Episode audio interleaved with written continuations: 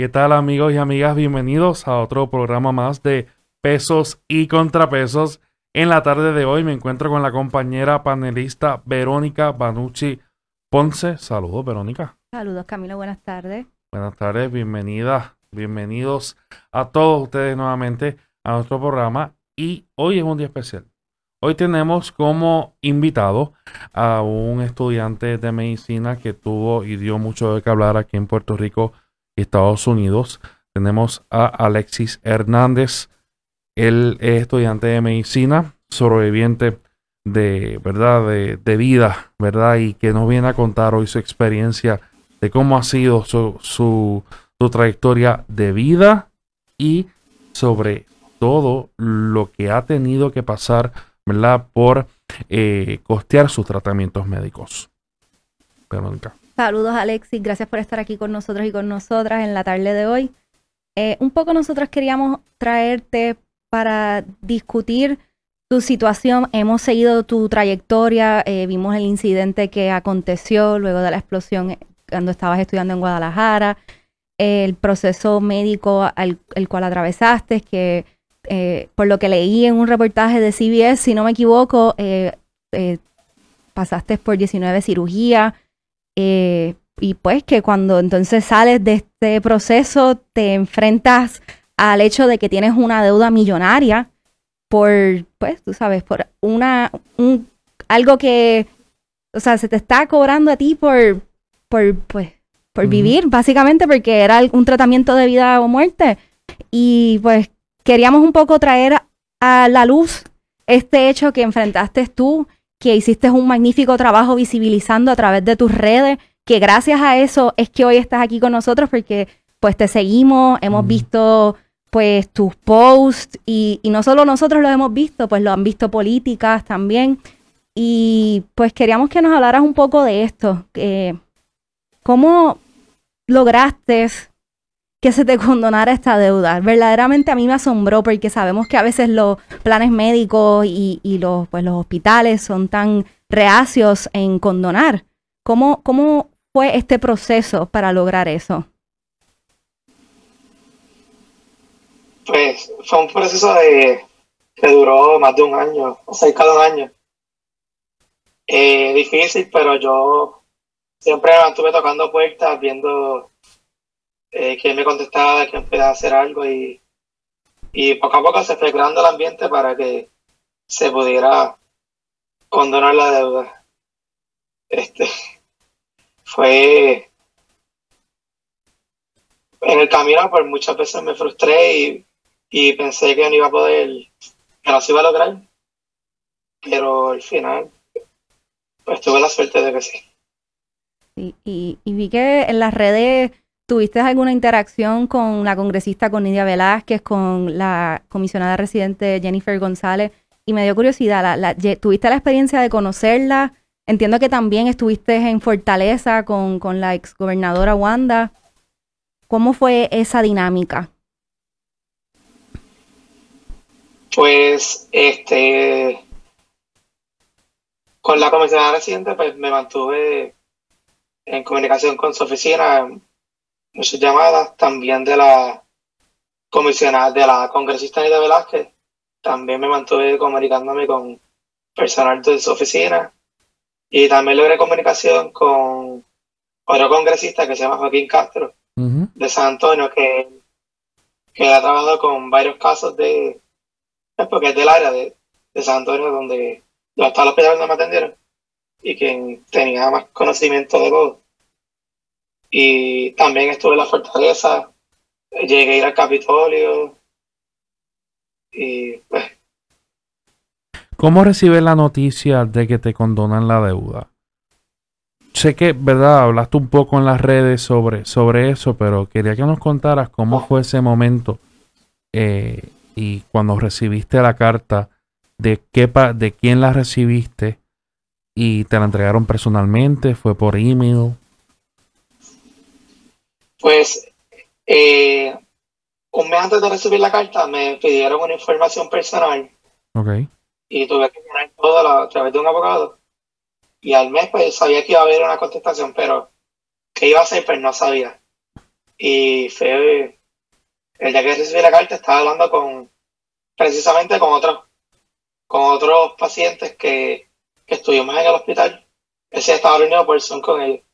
Y mi papá fue por la noche al, al, buzón y cuando vemos la carta y lo que dice, pues, pues fue un momento bien bonito. Y esto nos pone a reflexionar, pues cuando uno, ¿verdad?, está en la búsqueda de qué vamos a estudiar, a qué nos vamos a dedicar eh, el resto de nuestras vidas, uno tiene una misión.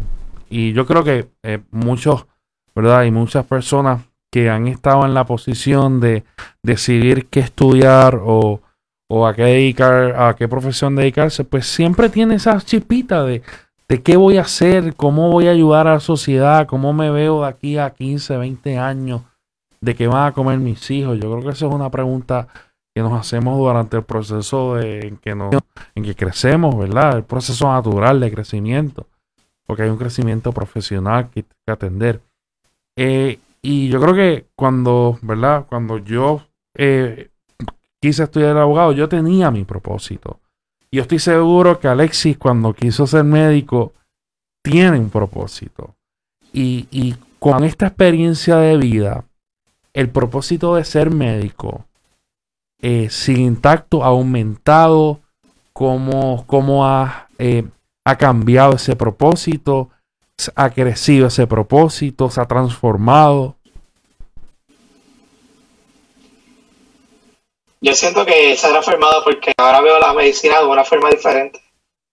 Y me gustaría en un futuro establecer un centro de, de rehabilitación porque siento que es una necesidad bien grande porque una cosa es sobrevivir a un accidente y otra es todo el proceso que viene después y que yo siento que hace falta mucho un centro de rehabilitación y eso me motiva a querer seguir estudiando. Y lo otro es la situación que viví eh, de la deuda, pues me,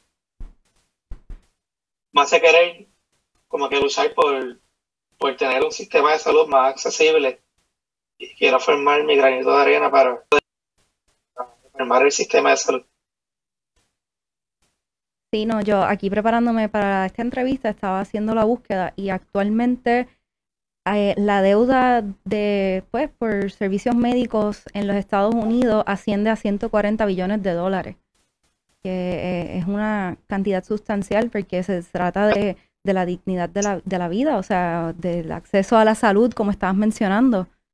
Y, y en verdad a mí me parece súper genial cómo has visibilizado ese tema en Puerto Rico, que quizás no sucede, pero mm, bueno, no, no se hablaba así con tanta frecuencia como tal vez en los Estados Unidos, en que hay varios estudios y, y pues varios artículos y que tenemos congresistas que eh, se han movido para tratar de, eh, pues, de eliminar el costo médico en el cual, por ejemplo, Bernie Sanders habla de un sistema en el cual nadie pague por servicios médicos. ¿Qué piensas de eso, Alexi?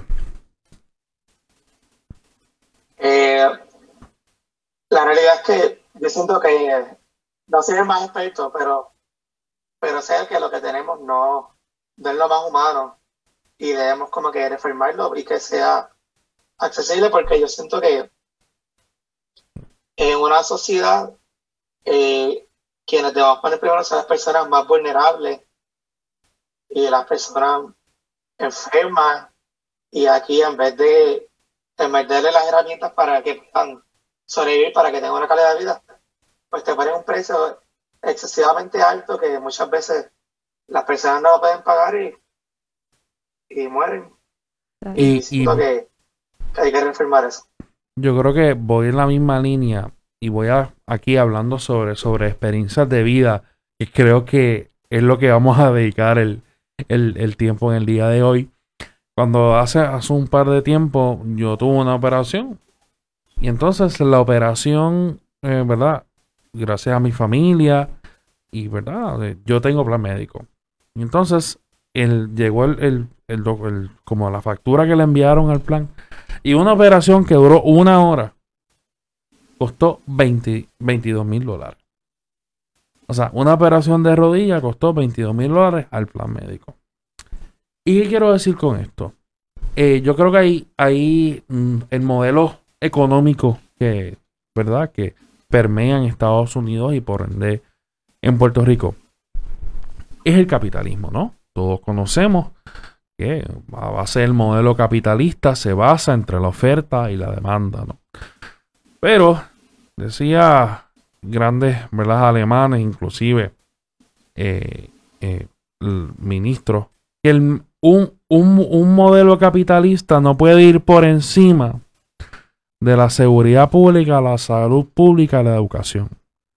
Dice Pepe Mujica, expresidente de, de Uruguay, y que para mí es un eterno presidente. La educación es la mejor inversión de un país. Pero yo creo que es al revés. Y la salud pública también es la mejor inversión de un país. Van de la mano. O sea, como yo, ciudadano de Estados Unidos, y voy a un hospital y a mí me llega una factura de un millón de dólares. ¿Qué, qué ayuda le está dando a ese ciudadano? ¿Con qué, ¿Con qué cara ese ciudadano va a salir del hospital al proceso de rehabilitación, que en Puerto Rico es un derecho constitucional a rehabilitarte. Una palabra amplia, porque colegas me podrán decir Camilo, pero ese concepto de rehabilitación es un concepto de rehabilitación correccional. Bueno, pero hay que verlo otras porque es una palabra muy amplia, la rehabilitación. Es un derecho constitucional en Puerto Rico. ¿Y cómo tú vas a pedirle mediante una factura de un millón de dólares que esta persona sea una persona productiva si tiene que pagar una deuda de un millón de dólares, ¿dónde cabe? Y ahí es donde yo reflexiono. ¿Eso es capitalismo? Definitivamente bajo el concepto capitalista no lo es. Tú tienes que tener una persona productiva, una persona educada, una persona saludable y cobrándole X cantidad de dinero. ¿Cómo esa persona va a echar hacia adelante? Eso es bajo mi reflexión. ¿Que hay héroes como Alexis Hernández que lo hacen? Sí, definitivamente. Pero, y, y verdad, te agradezco nuevamente que estés con nosotros y nos cuentes tu historia, porque gente como tú, eh, quizás gente que tiene eh, una situación parecida a la tuya y no tiene los micrófonos, no tiene la accesibilidad que tú has tenido. Yo creo que además de celebrar que has podido condonar la deuda, hay que reflexionar. ¿Debió estar esa deuda? Bueno, y yo creo que eh, yéndome por algo que mencionó Alexis ahorita hace unos, eh, unos instantes, sobre el cómo estas situaciones afectan con mayor gravedad o pues se agravan en la clase baja, en la clase media, porque este caso, en este caso estamos hablando de una deuda que no se trata de una deuda de una persona que fue y se compró un carro lujoso o que tomó la decisión de comprarse, de vivir en una urbanización lujosa o, no es un gasto de consumo, sino que estamos hablando de, pues una inversión en la salud, como dice Camilo, utilizando tus palabras. Y, y entonces a la larga también leía que esto afecta a la clase médica también, porque pues si la persona tiene que decidir eh, con los escasos recursos que tiene, si pagar su comida o, su vivienda, pues entonces no le va a pagar al doctor que nunca va a volver a ver.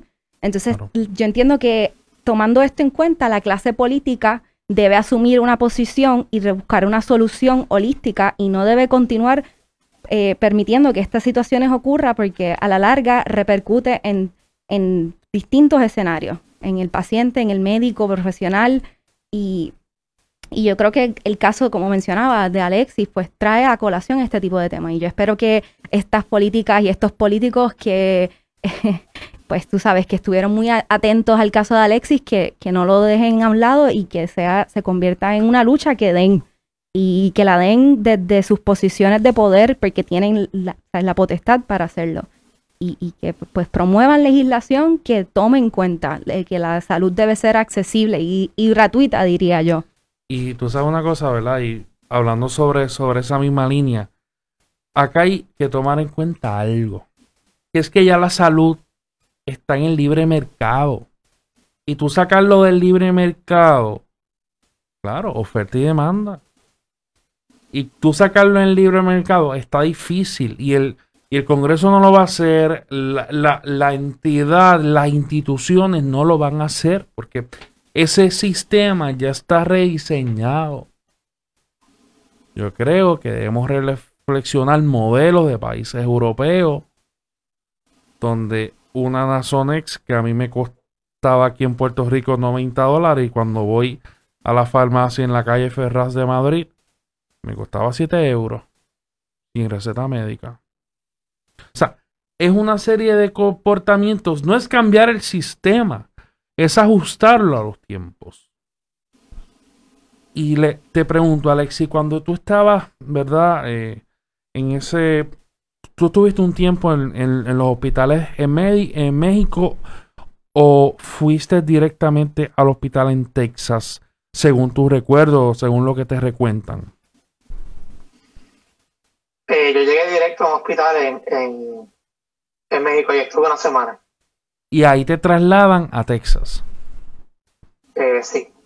¿Y ese hospital en Texas eh, es público o privado?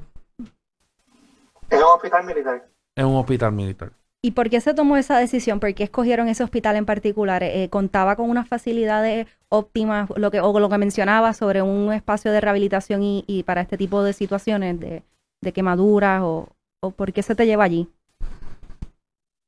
Eh, era el hospital de quemaduras más cerca que había.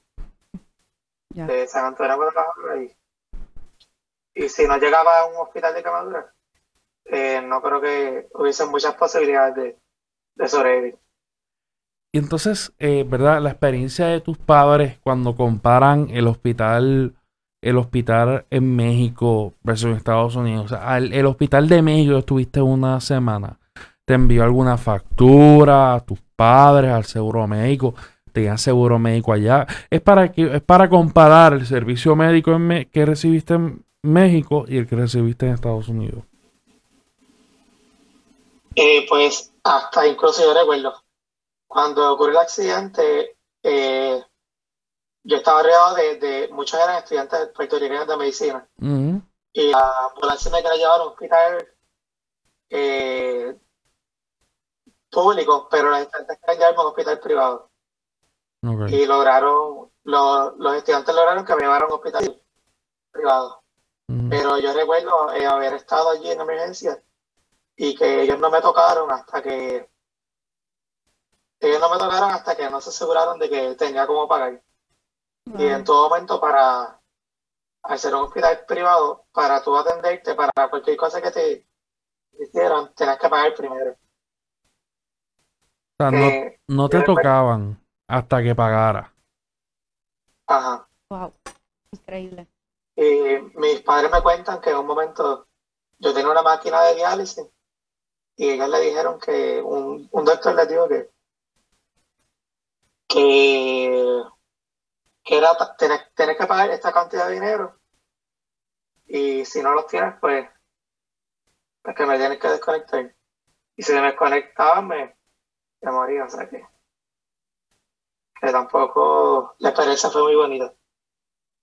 Y, eh, y cuando llegas eh, que me o sea el, nivel, o, sea, el nivel de que el dinero va por encima de todo es increíble. Y, y, y, ¿verdad? Te pregunto, como tú como ciudadano de Estados Unidos, la embajada de Estados Unidos en México se enteró de esto, eh, hizo algún acercamiento con el hospital, tuvo alguna cordialidad contigo como ciudadano de Estados Unidos en México. Eh, lo curioso de esto es que eh, dos días antes yo estaba en una, era el White Coat Ceremony. Y ahí estaba la embajada, estaba la, el consulado de Estados Unidos, la embajada. y ellos nos estaban orientando, nos orientaron, pero cuando ocurrió el accidente, mi familia trató de contactar a, al consulado americano y no, no hicieron nada. O sea, Increíble. Alexi, y siempre me, bueno, admiro mucho tu trabajo con tus redes sociales. ¿Cómo tomaste la decisión de utilizarlas como una herramienta? eh, para tratar de visibilizar. Ese, ese para mí me, es que es genial porque yo entiendo que las redes son el poder, un poder increíble y yo difiero un poco en lo que dijo Camilo ahorita y aquí Camilo me disculpa con el que porque yo siento que tú mismo y si tú tomaste el micrófono por tu cuenta, no, no fue que alguien vino y, te dio a ti como que la voz, o sea, tú mismo creaste un espacio a través de tus redes. Eso, eso fue en qué periodo de tiempo a partir de, que saliste del hospital. ¿Eso fue inmediato o cómo, cómo, cómo sucedió eso? Pues la primera vez que yo hice algo para la para las redes sociales fue como el 5 de mayo de, ese año, algo así. Y yo lo que hice fue subir una foto mía. Como ya la, la prensa estaba, fue en Facebook, aquello. La prensa estaba, yo sabía que estaba pendiente, querían entrevistarme y todos. Siempre estaban de esto, pero pues, un día me salió querer. Ok, pues yo, entonces pues, quiero, creo entonces que Camilo puede tener razón, porque ya la prensa ya, ¿y cómo se enteraron ellos por, de la situación? ¿Por la, magnitud de la explosión? O, por cómo la prensa estuvo al tanto de, la situación? La prensa en Puerto Rico siempre estuvo al tanto de todo.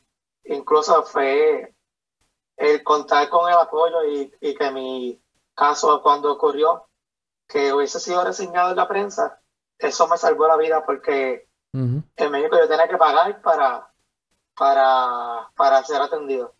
Por lo tanto, se creó un GoFundMe esos primeros días y con la audiencia se regó en la prensa y eso me ayudó a, salir de...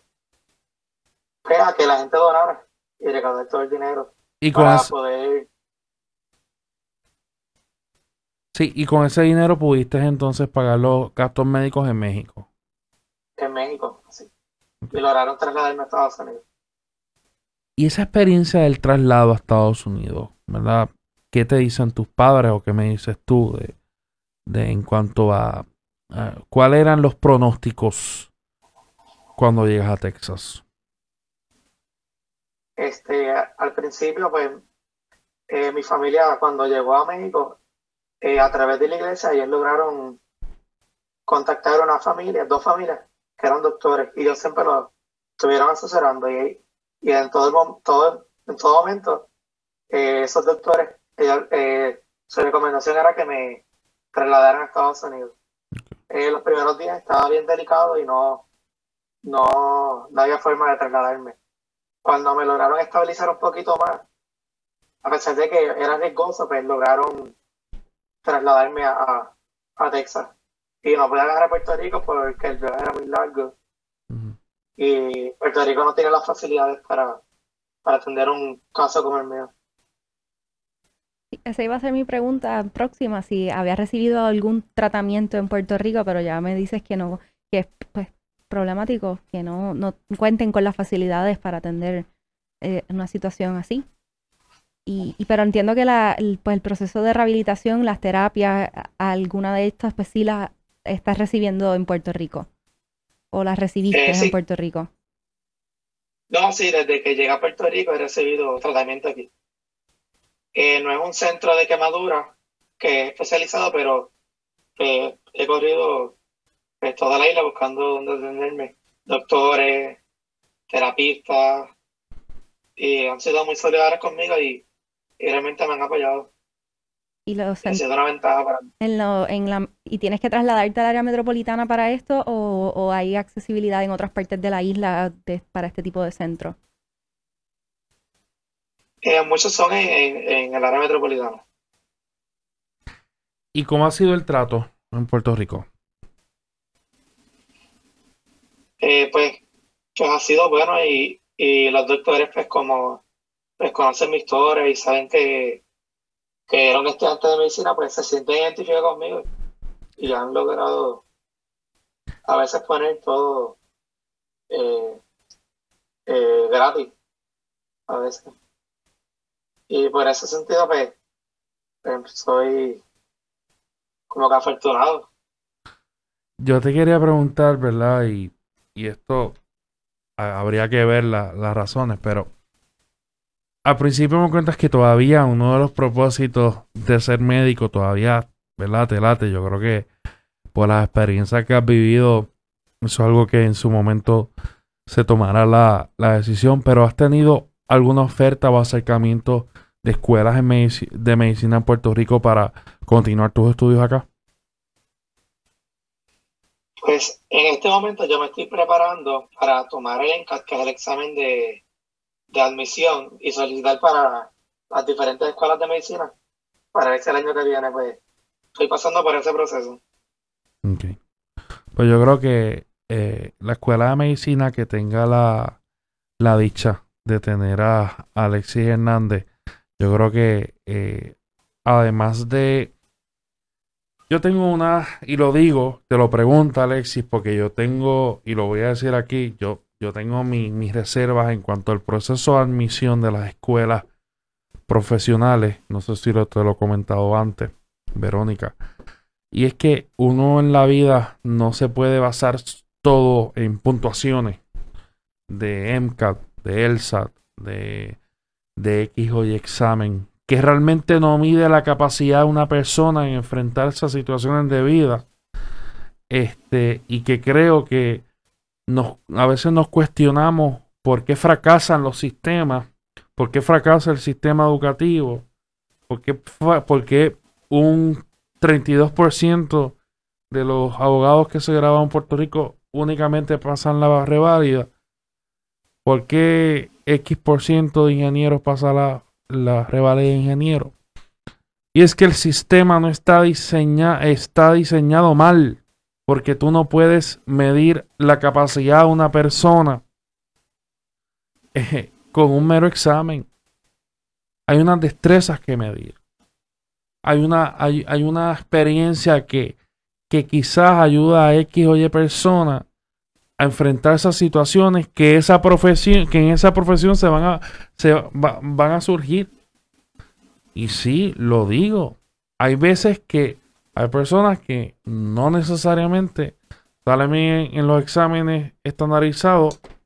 Yo soy uno, soy el primero. Aquí estoy. Pero que tienen experiencias de vida que quizás lo ayudan otras cosas. Y te lo pregunto si has tenido ese acercamiento o si las escuelas de medicina sencillamente se hacen la vista larga y no te han dado esa oportunidad. Pues yo creo que la, la escuela de medicina que te dé la oportunidad de, en vez de mirar, o sea, las puntuaciones de MCAT, de que si la acreditación de fulano de tal me lo exige, porque Sutano me va a quitar la acreditación, pues yo creo que eso es una mentalidad más, qué sé yo, más retrógrada en cierto sentido, no una mentalidad progresista. Que si hay unas destrezas que, que probar, claro, siempre. Pero eso no debe ser el mismo, el mismo, la misma línea que uno debe seguir. Te lo pregunta, porque entonces, mira, o sea, ¿qué escuela de medicina tiene la valentía de hacer el acercamiento y decirle, mira, yo te doy la oportunidad? Ven, yo te doy la oportunidad. Y si no, y si no lo han hecho, hago un llamado a las instituciones, sobre todo al gobernador, a que examine. Una, y yo creo que una persona como Alexis Hernández que tenga, o sea, que estoy seguro estoy seguro que, puede dar cátedra de lo que son experiencias de vida. No sé, lo, quise comentar porque me, vino a la mente y, entendí prudente decirlo, pero puedes comentar y... Sí, Alexi. Que yo siento que, siempre ha sido, a mí yo, yo siempre he sido los exámenes estandarizados nunca ha sido el mejor, he sido como que promedio. y eso a mí siempre me, ha afectado la universidad y para solicitar las escuelas de medicina. Y, ajá, y que hay muchas cosas, hay otros factores que, que deberían considerar además de los, de los exámenes.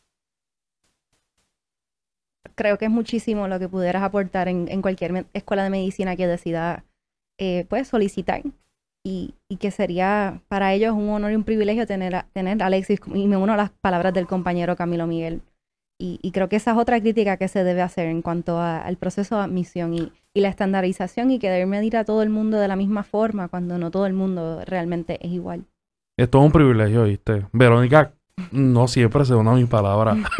Debes estar privilegiado de, ser testigo de la situación. ya, nos pudiste escuchar difiriendo un poco, pero creo que el Camilo tenía razón porque es que no, no conocía el hecho de que la prensa estuvo de cerca desde que aconteció tu situación. Yo pensé que, pues no sé, por eso te, te pregunté a Alexis que cómo ellos se enteraron, porque yo pues realmente conocí de tu caso un poco por los medios de comunicación tradicionales, pero realmente pues estuve más pendiente a, pues soy bastante twittera y te vi en Twitter y, desde entonces es como que pues te, pues siempre que pones algo le, pues, le doy like porque me parece muy admirable.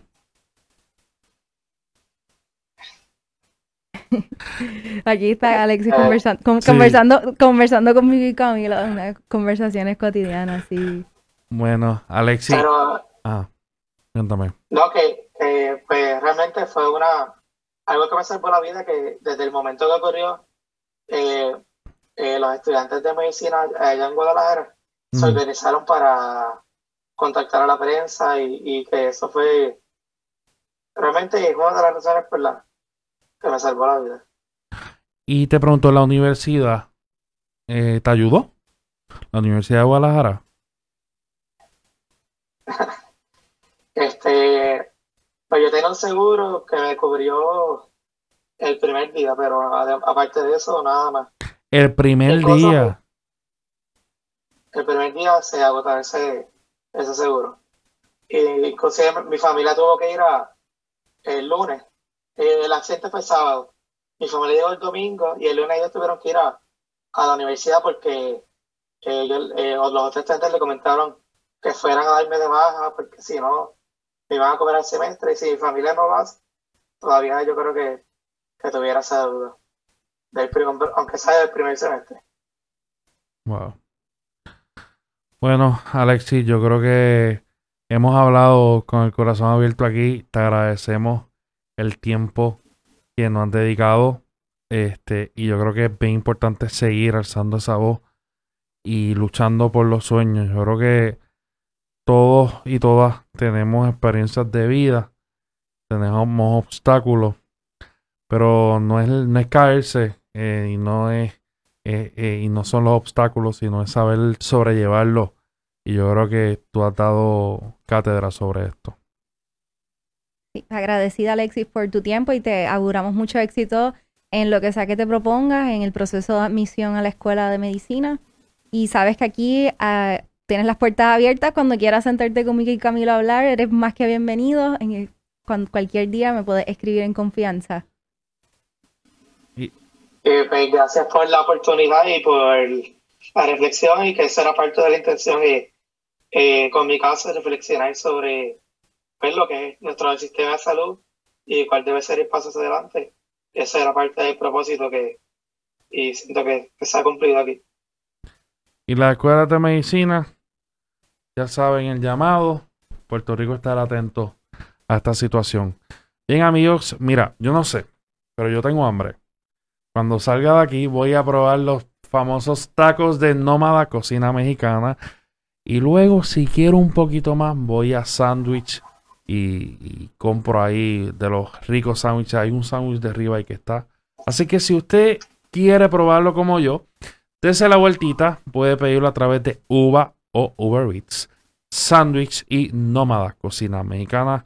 También les recuerdo que nos puede seguir a través de las redes sociales en arroba pesos y contrapesos en Instagram, arroba pesos PR en Twitter, pesos y contrapesos en Facebook. Y recuerda que nos puede ver y escuchar todos los eh, jueves a las 12 en el canal de Facebook de Piso 13. Verónica, gracias. Gracias Camilo, gracias Alexi y gracias a nuestra audiencia que nos está sintonizando en este episodio de Peso y Contrapeso y no olviden seguirlos en nuestras redes. Que tengan buenas tardes. Hasta luego.